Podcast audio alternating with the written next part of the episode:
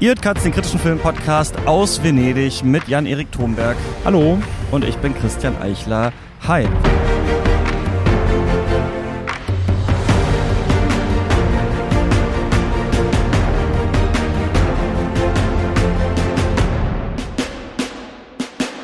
Jan-Erik, schön, dass du da bist. Du bist Filmwissenschaftler. Wir haben schon in Cannes zusammen geredet. Da kamen wir aus Benedetta. Jetzt haben wir Halloween Kills gesehen. Darum soll es gleich auch gehen. Unter anderem noch um andere Geschichten. Wie geht's dir so? Was geht in Venedig? Ja, also das Festival hat mich äh, dann doch jetzt, ich bin jetzt erst seit drei Tagen hier, aber ich bin schon insofern im Festivalmodus, als dass äh, ich relativ wenig Schlaf hatte dass äh, du bist in diesen Krater, den Hollywood sind. hinterlassen hat, dann so reingeschlittert und schaust, ja. was es noch so äh, zu finden gibt, oder? Allerdings hatte ich dann auch irgendwie äh, vorher schon wahrgenommen, dass es jetzt nun nicht die Filme aus Hollywood sind, die sich wirklich langfristig zu lohnen scheinen, wenn man sie hier sieht. Also vielleicht habe ich da auch ein paar, habe ich mich da unter ein paar Kugeln weggeduckt, äh, die hier, die ihr noch abbekommen habt und ich äh, bin sozusagen schon auf das freigeräumte Schlachtfeld ja. gekommen. Ich liege noch halb im Lazarett und beobachten zwei Eidechsen übrigens, sehe ich gerade. Wir sitzen hier an so einem, äh, in so einem Park neben dem Spielplatz an der Pala So eigentlich einem der größten, glaube ich, Screening-Rooms, äh, den es hier gibt. Und ich wollte drei Sachen sagen. Mal gucken, ob ich es ich noch zusammenkriege. Das erste ist, ah, seit es Cuts gibt, wird uns immer gesagt, redet doch mal über einen Slasher-Film, weil wir haben ja das Messer und das Blut, diese Emojis als Logo. Jetzt ist es soweit, aber leider ist es nur Halloween Kills geworden. Zweitens, Rüdiger Suchsland, unter anderem von Arteschock, macht auch, habe ich aber erst heute über Umwege gesehen, einen Podcast hier von ähm, äh, der Biennale und zwar aber auf der Webseite äh, arteschock.de muss man sich ein bisschen durchwühlen, da sind die Dateien so einzeln hochgeladen und da äh, sinniert er auch so ein bisschen über das Festival, das wollte ich hier noch erwähnen. Und drittens, heute wurde mir im Discord gesagt, dass wir, wenn wir über Charaktere im Film reden, dass das nicht das richtige Wort ist, dass man auf Deutsch Figuren sagen muss. Die Figuren waren so und so angelegt und dass dieses Wort, wenn wir das sagen, ah, das ist ja. ein spannender Charakter, ist es so ein Wort, das wir aus dem Englischen, aus der englischen Kritik uns oder vielleicht auch aus der Videospielkritik oder sowas, ja. genau diesen mhm. Charakter so übernommen haben. Deswegen sei eigentlich das richtige deutsche Wort Figuren. Ich habe dann im deutschen Filmwörterbuch nochmal, nee, nicht im deutschen Film, im Wörterbuch der deutschen Sprache nachgeguckt. Man kann aber schon von den großen Charakteren in den Dramen von Shakespeare reden. Das geht auch auf Deutsch, also auch historisch. Aber es scheint ein bisschen so zu sein, dass das eher für so Archetypen oder sowas vielleicht gilt. Vielleicht kann man sagen, die großen Charaktere in der Bibel oder so. Aber scheinbar ist es nicht das richtige Wort. Ich glaube, man kriegt es nicht mehr raus. Ich glaube, das hat sich mittlerweile auch so ein bisschen eingebürgert, aber ich fand es ganz interessant. Mhm. Stimmst ja. du zu? Sagst du Figuren? Also äh, ich, habe das tatsächlich dann auch aus der Filmwissenschaft äh, so übernommen, dass man eben auch dort eigentlich äh, nur von Figuren spricht. Also das Wort Charakter habe ich tatsächlich in keinem äh, filmwissenschaftlichen Text, soweit ich mich zumindest erinnern kann, mhm. gelesen, auch bei keiner Vorlesung, bei keinem Vortrag gehört. Also es ist eigentlich immer von Figuren die Rede. Von daher habe ich mir das dann halt auch irgendwann einfach angewöhnt und auch in meinen, meinen Hausarbeiten zum ja. Beispiel immer nur von Figuren gesprochen, sobald es darum ging, ja. Wir schauen mal, wie sich das hier in diesem Podcast einbürgern wird oder nicht. Lass uns mal beginnen mit Halloween Kills. Das ist äh, der zweite Halloween-Film von David Gordon Green. Und das ist jetzt etwas ganz, ganz Interessantes, finde ich, heutzutage in der Popkultur. Denn ich dachte immer, okay, man kann ja Sequels machen, man kann ja alte Franchises nochmal aus der Versenkung holen, mhm. aber irgendwann hat man es dann auch verbockt. Also zum Beispiel Star Wars jetzt, dachte ich dann eine Zeit, okay, die haben jetzt diese die Prequels so ein bisschen verbockt, jetzt die Sequels kann man da überhaupt noch was machen? Wir sehen ja, ja, sehr viel kann man da noch irgendwo zwischenschieben. Und eine andere Taktik, die es gibt, ist, dass man sagt, wir haben jetzt schon, ich weiß nicht wie viele äh, Sequels zu dem Original Halloween-Film gemacht.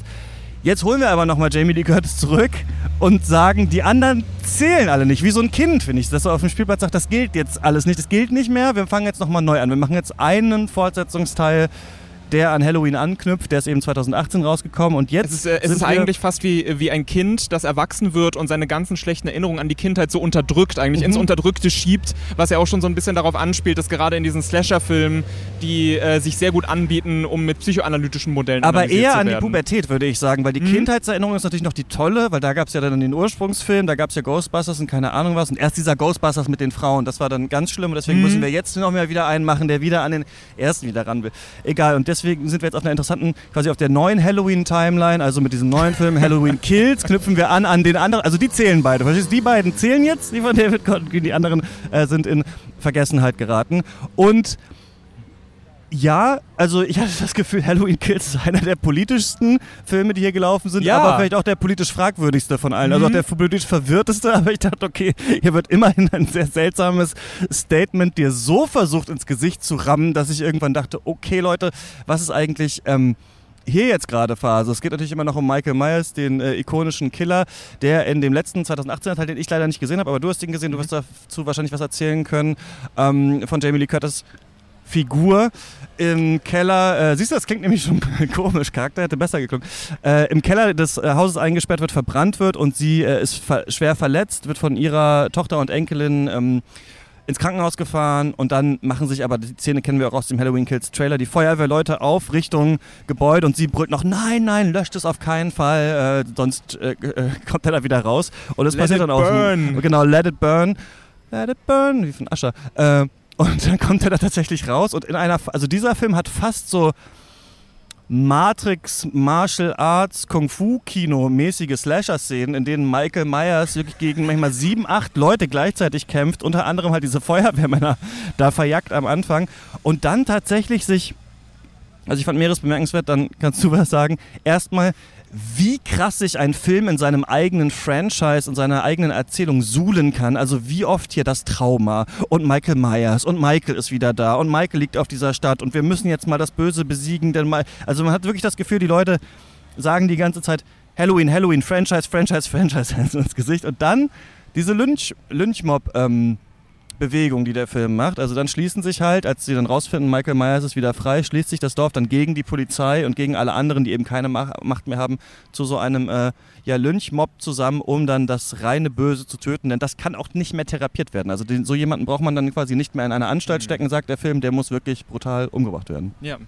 Also das, das ist natürlich auch das allererste, finde ich. Äh, Da hast du vollkommen recht, was einem ins Auge steht. Diese Dramaturgie, die hier formuliert wird. Also, dass hier eigentlich die Zusammenkunft einer Gemeinschaft nur noch um Gewalt strukturiert ist. Eine Gemeinschaft, die zusammenkommt, um Gewalt auszuüben, Mhm. um das, was ihnen, kann man so, denke ich, schon so sagen, fremd ist, auszusortieren, das, es, Und es zu verarbeiten. unterdrücken Ne? Und zu verarbeiten. alle in dieser Kneipe, ja. Mhm. Und das ist ja eigentlich dann schon eben genau das, was du eben als politisch verwirrt äh, oder vielleicht auch ideologisch inkohärent bezeichnet hast. Der Film macht nämlich nicht so große Anstalten, das wirklich kategorisch zu kritisieren, das Publikum vielleicht auch davon zu distanzieren, zumindest in den Raum zu stellen, dass das vielleicht ein fragwürdiges Verhalten ist. Es, gibt, es wird, gibt eine Dialogzeile, die mal hingeworfen wird, dass äh, sich äh, vielleicht die Gemeinschaft in Monster verwandelt hat, aber da wird auch schnell wieder von weggeschnitten und es wird auch nur von einer Figur irgendwie mal kurz gesagt, keine Einstellung auch, die besonders auffällt.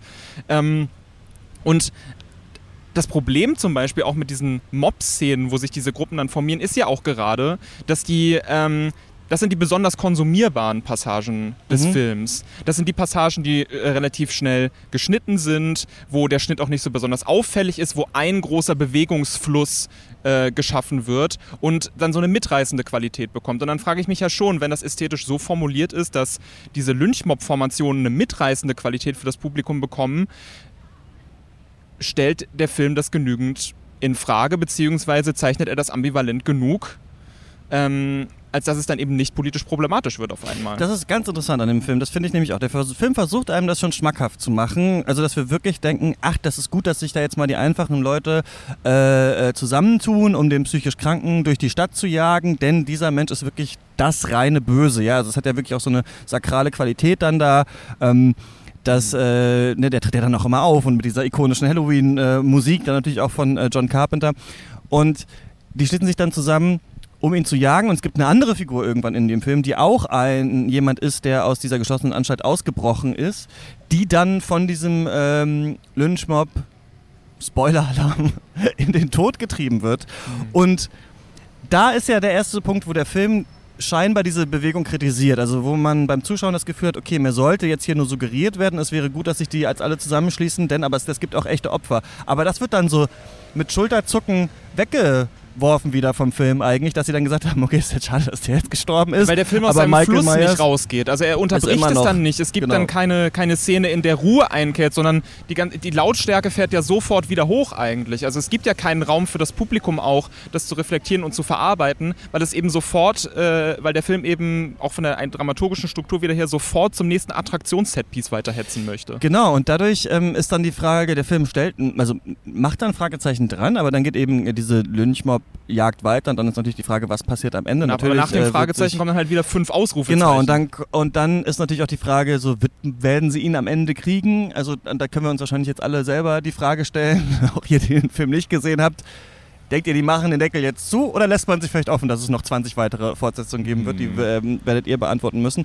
Aber das ist eine Sache, die man daran ideologisch so ein bisschen sieht. Also der Film ist an Selbstjustiz irgendwie interessiert.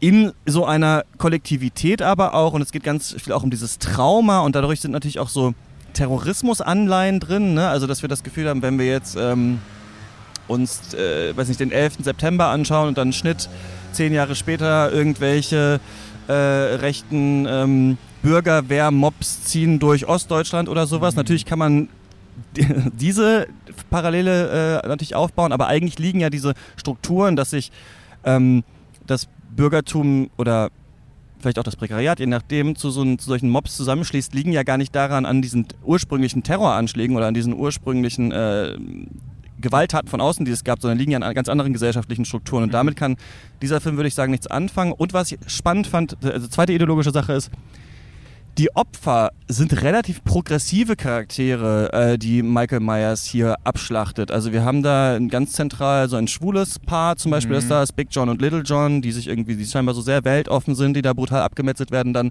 so ein eine schwarze Frau mit einem weißen Typ zusammen, die auch so ein bisschen eher lockerlässig äh, wirken. Äh, und normalerweise ist es ja so, dass wir im Slasher-Kommentar, also im Slasher-Film ja meistens einen Kommentar, einen politischen Kommentar darauf haben, wer da sterben muss und wer dann eigentlich am Ende überleben kann. Meistens natürlich eher die, die besonders keusch gewesen sind und so weiter und so fort. Aber ich finde auch hier, dass der Film dadurch so ein bisschen ja, so eine fragwürdige Einstellung auf jeden Fall äh, dazu hat, gerade in diesen Todesszenen mit Michael Myers. Ja. Hm. Was ich ganz interessant finde, aber ist, dass der Film motivisch, äh, zumindest aus meiner Sicht, ich bin ja jetzt noch nicht so lange hier beim Festival, aber tatsächlich sich sehr gut einfügt in das, äh, in das Kino, äh, was es hier zu sehen gibt. Also ähm, ich habe hier schon sehr viele Filme gesehen, in denen äh, die Bilder äh, zerrüttete und äh, gespaltene und äh, äh, von irgendwie äußeren Kräften durchdrungene Oberflächen gezeigt haben. Also Gebäude, die stark von Erosion betroffen sind, bei denen schon die Bausubstanz zerfällt zum Beispiel. Ist ein sehr äh, stark wiederkehrendes Motiv. Generell äh, durchlöcherte oder irgendwie durchdrungene Oberflächen sind hier immer wieder im Bild zu sehen. Und das ist ja hier auch ein Motiv, sozusagen die, ähm, die Erosion. Also direkt am Anfang dieser brennende Raum, das brennende Haus zum Beispiel, vor dem der Kampf stattfindet, aus dem Meyers dann als Schatten herauskommt. Also eigentlich die ähm, so eine Art auch von kultureller Erosion, aus denen dann dieser, äh, dieser Schatten hervorgeht. Das finde ich zumindest interessant. Das äh, scheint mir, also dass das, das irgendwie so ein durchgehendes Motiv ist, was dann selbst in diesem Film, der ja nicht so ganz ins Programm zu passen scheint von außen, dass das da wieder kommt. Und auch diese, ähm, das ist ja natürlich hier ganz klar im Vordergrund, diese Beschäftigung eben mit Gewalt und, äh, und, wie sie, und wie sie entsteht und wen sie betrifft. Also wir haben ja hier auch sehr viel Kino, das sich mit Gewaltverhältnissen in mehr oder, mehr oder weniger direkt eben beschäftigt. Und natürlich passt der Film irgendwie auch da in einer gewissen Form, ähm, in einer gewissen Form rein. Nur was ich besonders problematisch finde hier, ist, was als Antagonist hier eigentlich programmiert wird. Wir haben im Vorspann nicht den Namen Michael Myers, sondern ähm, da wird er als The Shape äh, bezeichnet, was ja sowas, eigentlich sowas heißen würde wie die Form. Und dann ist es ja, und dann finde ich es im Zusammenhang mit der, wir haben am Schluss sozusagen eine Parallelmontage zwischen der Protagonistin und dem Antagonisten, wo ich mir die Frage stelle, gut, da haben wir auf der einen Seite einen Spiegel, der Antagonist sieht sich im Spiegel, die Protagonistin guckt durch ein Fenster und was will der Film uns jetzt damit sagen? Ist der Blick durch das Fenster der gute Blick und der Blick in den Spiegel, der reflektierte Blick, der schlechte? Also geht es hier auch, äh, also vor allem im Zusammenhang damit, dass der Film ja dadurch, dass er eben so gehetzt ist, auch von seiner Kameraführung her, dass er nicht wirklich auf seine Form aufmerksam macht, ist das eigentlich ein Film darüber, dass der Antagonist die Form ist und der Inhalt, also der reine Blick durch das Fenster, wo man die Form gar nicht mehr wahrnimmt, das, was man eigentlich bevorzugen sollte, das, was von der guten Figur gemacht wird. Also das habe ich irgendwie so als, das ist vielleicht jetzt wirklich eine sehr steile These, aber so als, mhm. ähm, aber das, das fand ich irgendwie sehr merkwürdig eben, dass äh, die Figur, die, dass der Antagonist in den Spiegel gucken darf und den reflektierten Blick haben darf und die Hauptfigur eben den Blick durch das Fenster hat am Ende. Und da habe ich mich gefragt, okay, warum wird das so gegeneinander montiert? So kann man sehen, das kann natürlich auch so eine Art Parallelmontage einfach dieser beiden Charaktere sein, dieses typische Motiv, das wir oft mhm. haben, dass die Frage, also es ist ja nichts versteht man das auch sonst falsch. Es ist natürlich nichts Neues, dass wir Actionfilme haben, in denen sich äh, die vermeintlich guten Charaktere, die gegen die vermeintlich bösen Charaktere kämpfen, irgendwann über gesetzliche Schranken hinwegsetzen müssen und dann funktioniert eben das Gesetz nicht mehr, sondern man muss die Sachen in die eigene Hand nehmen. Ne? Das haben wir ja. natürlich ganz oft, auch weil es einfach natürlich ein Spannungsmotiv ist, aber weil es natürlich auch immer diese Frage stellt, was ist, wenn jemand gar nicht mit den Regeln spielt, muss man die Regeln dann nicht auch selber brechen, um mhm. da irgendwie gegenzukommen? Das ist ja so ein typisches Thema. Und hier ist natürlich auch so die Frage, muss man selber zum Monster werden, um mhm. Michael Myers irgendwann am Ende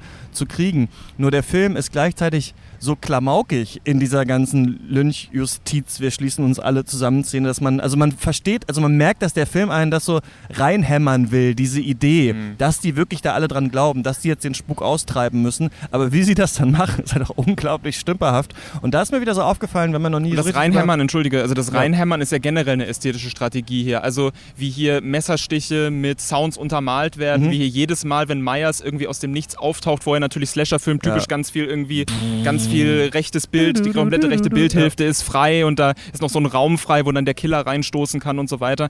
Also das ist ja auch, also wird ja dann die Ankunft von Myers auch nochmal mit einem zusätzlichen Soundhammer nochmal angekündigt. Ja, eigentlich. und das ist natürlich auch ganz witzig, weil ich finde, dadurch ist natürlich das Slasher-Genre auch so nah an der Comedy eigentlich dran, weil wir ja auch immer ein bisschen, gerade über diese vielen Teile, wo der dann meistens immer eher der Killer die Konstante ist, die immer weiter bleibt. Mhm. Oder der Killer ist ja oft die ikonische ähm, Figur in diesem Film und äh, oft ja gar nicht so die Hauptfigur. Und deswegen ist es auch so witzig, dass dieser Film damit anfängt, dass uns in der Bar nochmal irgendwie so fünf Nebencharaktere aus dem Ursprungs-Halloween-Film gezeigt werden. Jemand sagt, ja, ich war übrigens der Junge, der damals da noch auf dem Boden lag und ich war irgendwie die, kennt ihr noch die eine da aus dem Auto in der ersten Szene? Das war übrigens ich, die haben wir jetzt auch nochmal. Also diese typische Marotte, die wir auch heutzutage haben, dass überall so Familien- und Erinnerungsstrukturen nochmal aufgemacht werden müssen, damit uns das irgendwie so eine Art von Wichtigkeit suggeriert. Und das ist nämlich auch eine ganz andere große großes Problem dieses Films, finde ich, dass der Film gar nicht mehr richtig versteht, was genau der Schrecken an Michael Myers ist und an dieser mhm. Situation. Also quasi Teenager sind in einem Haus, jemand mit einem, ein Mann mit einem Messer kommt, das war es eigentlich schon so ungefähr,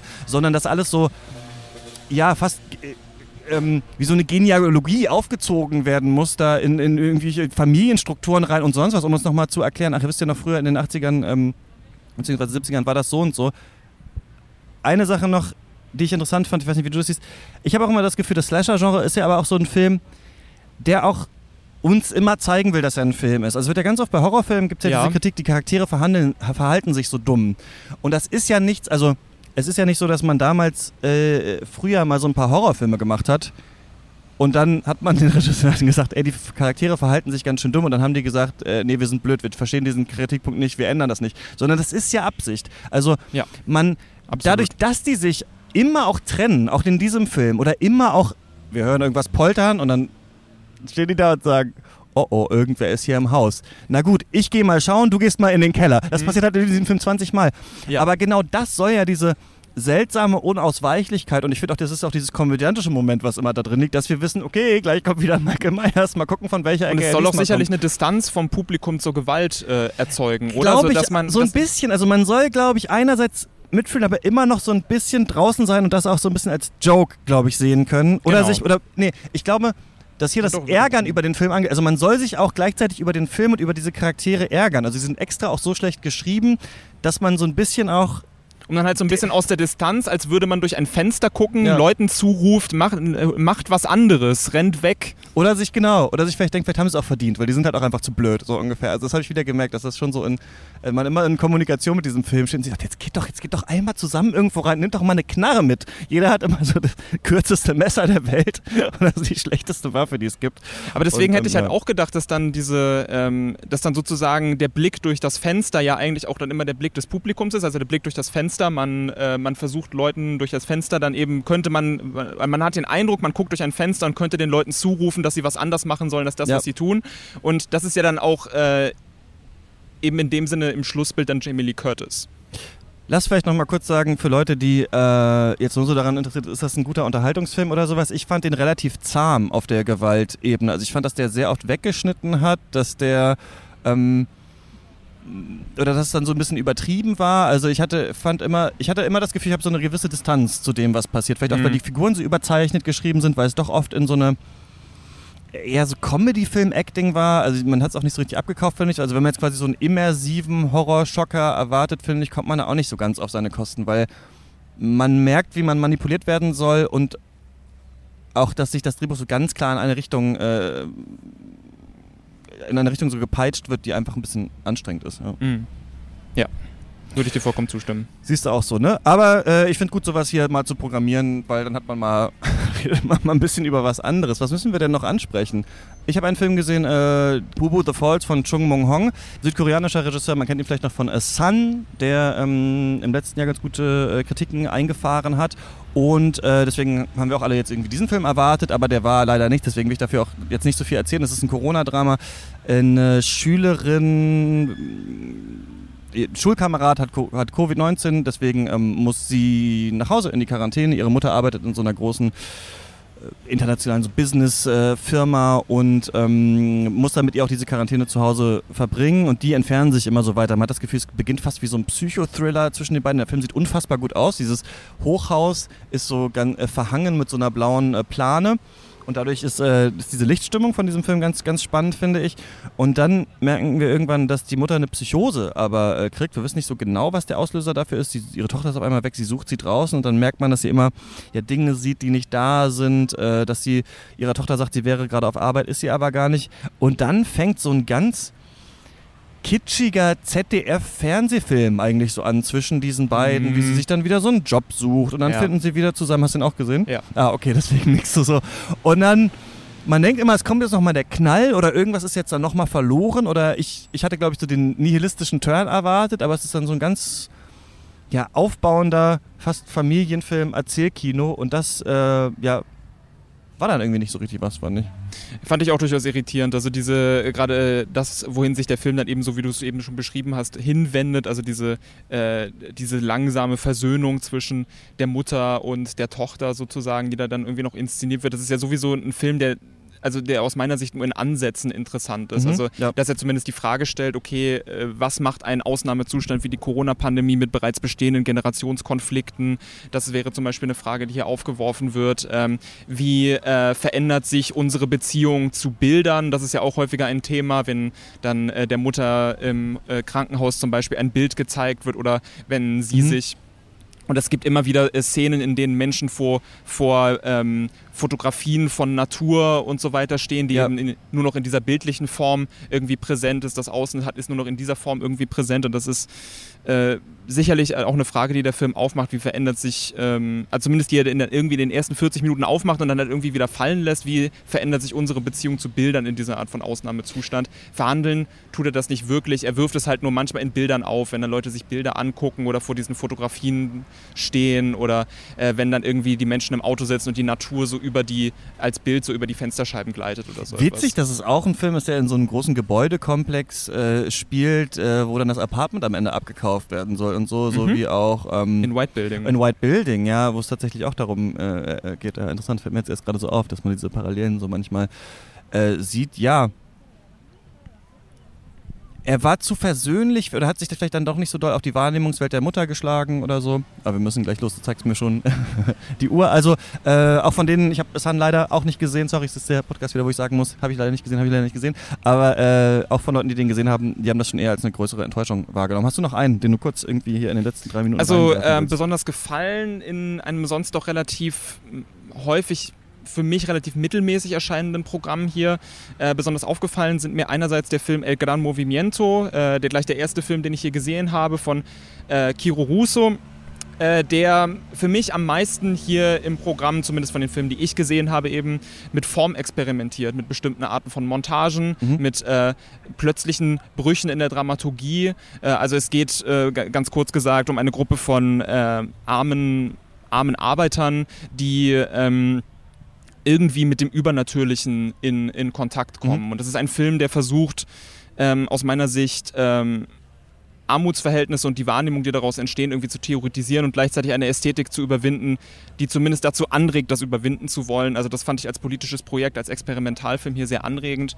Und als allerletztes dann noch, ähm, besonders hat gefallen hat mir der Kurzfilm von Radu Jude, oh. ähm, äh, Plastiksemiotik heißt der, äh, wo er... Äh, Wie viele ähm, Filme kann ein Mann drehen? Ist so das ist eine sich, sehr interessante Frage bei jedem Festival sehen wir zwei. Ist er neuer Radu Jude ist er, ist er der neue... Ähm, der neue Hong Sang-soo? Ja, genau. ähm, genau, also ähm, ein, ein, relativ, ein sehr amüsanter Film, wo Radu Jude wieder äh, versucht, ähm, Bilder, die aus der Konsumwelt entstehen, gegen sich selbst zu wenden, zu hinterfragen oder zumindest ähm, uns die Möglichkeit zu geben, diese Bilder ähm, in Zweifel zu ziehen. Also er benutzt ähm, zum Beispiel ganz viele Puppen oder Spielzeugfiguren, um äh, um eine Struktur aufzumachen, die irgendwie aufgeteilt ist von Kindheit bis Alter in äh, vier Episoden. Äh, er, er, sexualisiert die, äh, die Puppen ganz stark, in, äh, um einen satirischen Gestus daraus zu entwickeln und übt damit dann gleichzeitig Kritik auch zum Beispiel am impliziten Militarismus und Faschismus, habe ich den Eindruck gehabt, dieser Figuren, die er dann dort in diese Szenen stellt und versucht umzuordnen. Also er versucht, ähm, diese Bilder irgendwie gegen sich zu wenden und sie kritikfähig zu machen, indem er sie neu arrangiert. Und das fand ich als Projekt auch sehr anregend. Äh, also für mich ein weiterer anregender Film von einem sowieso schon sehr anregenden Regisseur. Wir schauen mal, wie anregend das noch ist, was wir jetzt noch äh, mhm. so sehen. Eine Folge gibt es dann wahrscheinlich noch hier. Und ähm, Jan-Erik, dir noch ein schönes Festival. Dankeschön, dir auch. Dir und euch. Bis bald. Ciao. Ciao.